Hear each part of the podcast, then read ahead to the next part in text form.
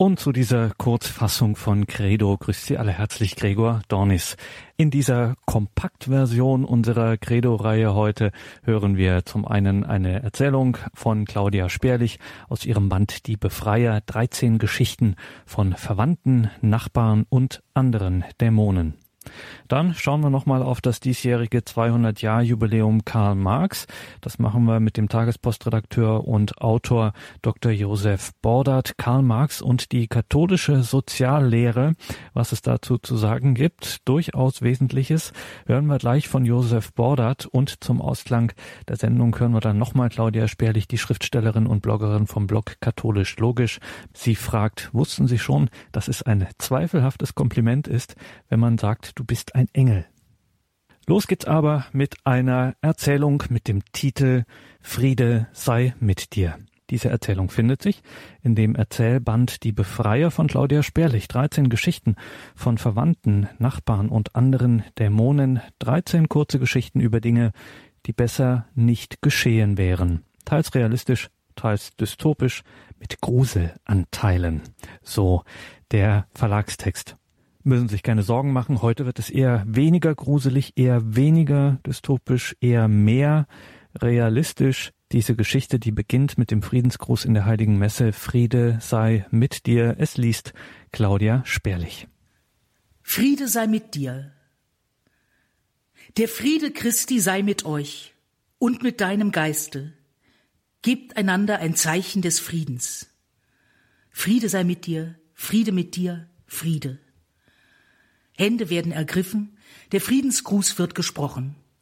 Hier und da ein fröhliches Herüberwinken zur übernächsten Kirchenbank. Ich wende mich um. Hinter mir steht dieser seltsame Mensch, den ich nicht besonders mag. Nun und, da gerade, denke ich. Friede sei mit dir. Ich strecke die Hand aus, aber der andere ergreift sie nicht und antwortet mit einem stummen, feindseligen Blick. Ich erstarre, sehe ihn fassungslos an. Er sieht weiter unfreundlich vor sich hin. Langsam drehe ich mich wieder nach vorn. Es gelingt mir, der Messe zu folgen. Ich weiß nicht, wie der heißt.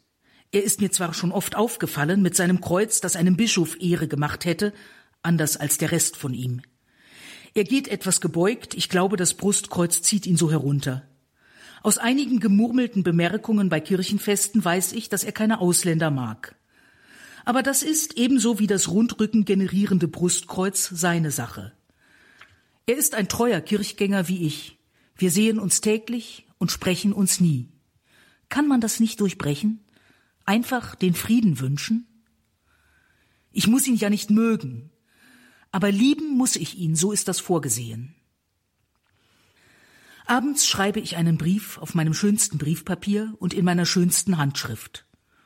Ohne Anrede, weil ich den Namen eben nicht weiß und Sachen wie geehrter Herr nicht schreiben möchte. Also gleich zur Sache. Ich weiß nicht, warum Sie mir den Friedensgruß verweigert haben. Schreib noch Sie Miesnickel fällt mir schlagartig ein. Ich will den Gedanken verscheuchen, aber er hakt sich in meinen Hirnwindungen fest. Genervt blicke ich zur Seite. Auf der Tischkante sitzt ein handgroßer Dämon, tintenschwarzfällig und mit einem zierlichen roten Paarhuf, neben sich ein graues Aktenköfferchen. Das rechte Bein, das mit dem Paarhüflein, hat er über das linke geschlagen und hält darauf ein graues Klemmbrett mit schwarzem Papier. Ein hellgrauer Stift schwebt frei darüber. Sie Miesnickel steht auf dem Papier, hellgrau auf schwarz. Ich versuche, den Dämon vom Tisch zu wischen. Meine Hand geht durch ihn hindurch wie durch Luft. Er sitzt unverändert da, der Stift schreibt, was sind denn das für Manieren? Ich bekreuzige mich, sage, Jesus, bitte hilf mir. Darauf zuckt der Dämon zusammen, der Stift unterstreicht das eben geschriebene doppelt. Sonst passiert nichts. Also gut, sage ich. Jesus lässt dich gerade zu, er wird seine Gründe haben. Halt die Fresse und lass mich arbeiten. Der Dämon schaudert beim Namen Jesu und verzieht das Gesicht, hat sich aber gleich wieder in der Gewalt.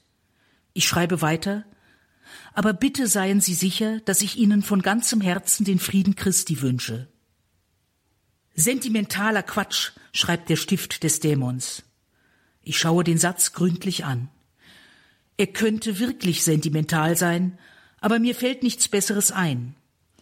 Ich schreibe weiter. Ich vermute, es hat damit zu tun, dass ich Flüchtlingen helfe. Sie äußerten sich dazu neulich schon einmal. Und nannten mich eine Negernutte, ergänzt der Stift. Der Dämon grinst. Nein, das schreibe ich nicht, sage ich ruhig. Erstens, weil er das nicht gesagt hat und zweitens, weil es nicht zielführend ist. Natürlich hat er das gesagt, ich war dabei. Der Stift drückt stark auf. Ich muss grinsen. Du meinst, du hast es ihm eingeflüstert und er hat auf dich gehört? Der Dämon nickt. Der Stift schreibt, Einflüstern ist ein hässliches Wort dafür. Ich habe nur seine Gedanken dahingehend geklärt, dass er sich traute, sie auszusprechen.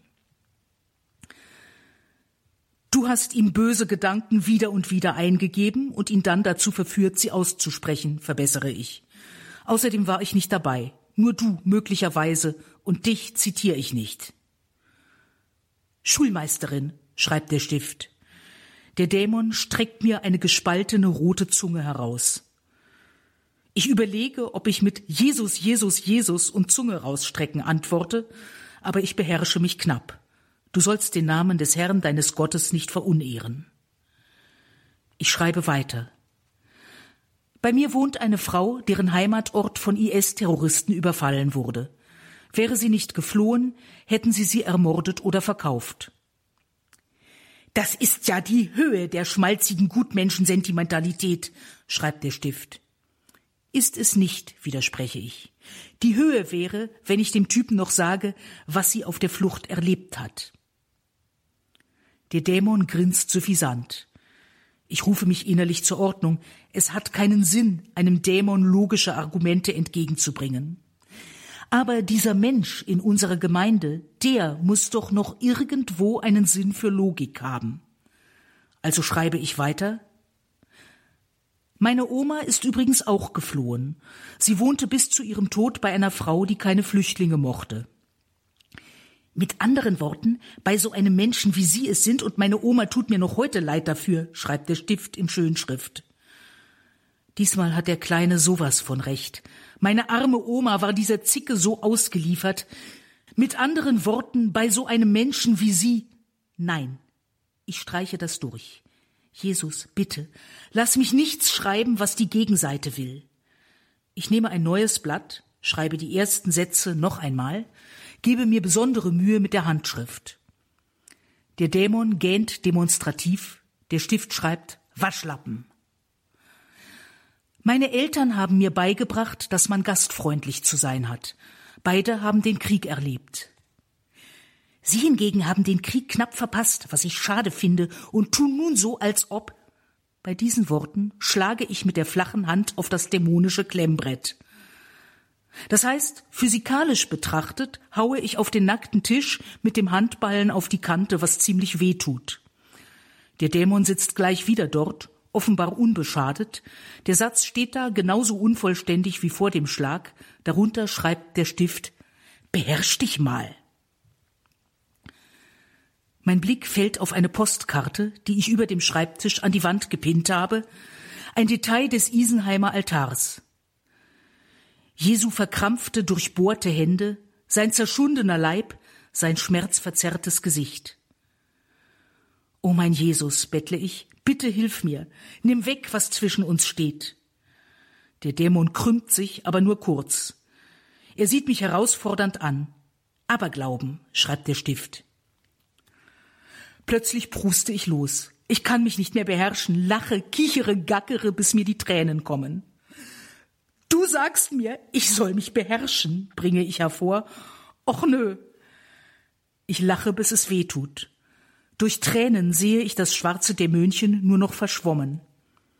Endlich trockne ich mir die Augen, aber der Kleine bleibt undeutlich, wird durchsichtiger.